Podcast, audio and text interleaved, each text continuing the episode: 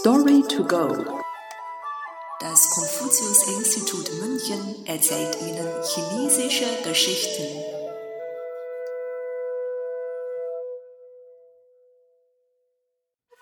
Wasser vom Dach schütten. Gao Jianling. Die Geschichte stammt aus Historische Aufzeichnungen. Die Chroniken von Gao Zhou.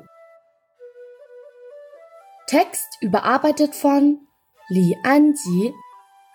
Übersetzung Nathalie Emmert. Han Xin war ein mutiger und einfallsreicher General, der Liu Bang half, unzählige Reiche zu erobern und die Han-Dynastie zu errichten. Nachdem sich die Situation in den Reichen wieder ein wenig beruhigt hatte, machte Liu Bang den General Han Xin zum König des Chu-Reiches und entsandte ihn dorthin. Es dauerte jedoch nicht lange, bis von hinterhältigen Personen das Gerücht verbreitet wurde, dass Hanxin eine Rebellion gegen Liubang plane.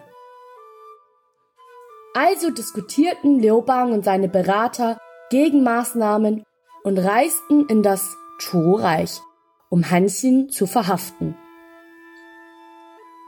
Nachdem Hanxin gefangen genommen wurde, wollte Tianken, ein aufrichtiger und loyaler Minister, für Hanxin eintreten. Er sagte zu Liu Bang, Ihre Majestät, ich gratuliere. Liu Bang war sehr verwirrt und Tianken fuhr fort.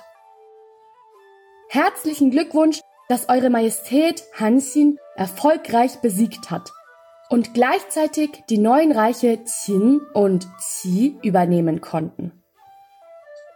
Die beiden Reiche sind ausgezeichnete militärische Standorte.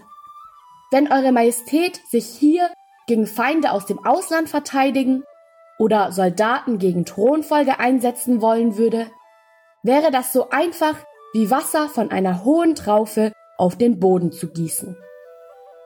Sind da Glückwünsche nicht angebracht?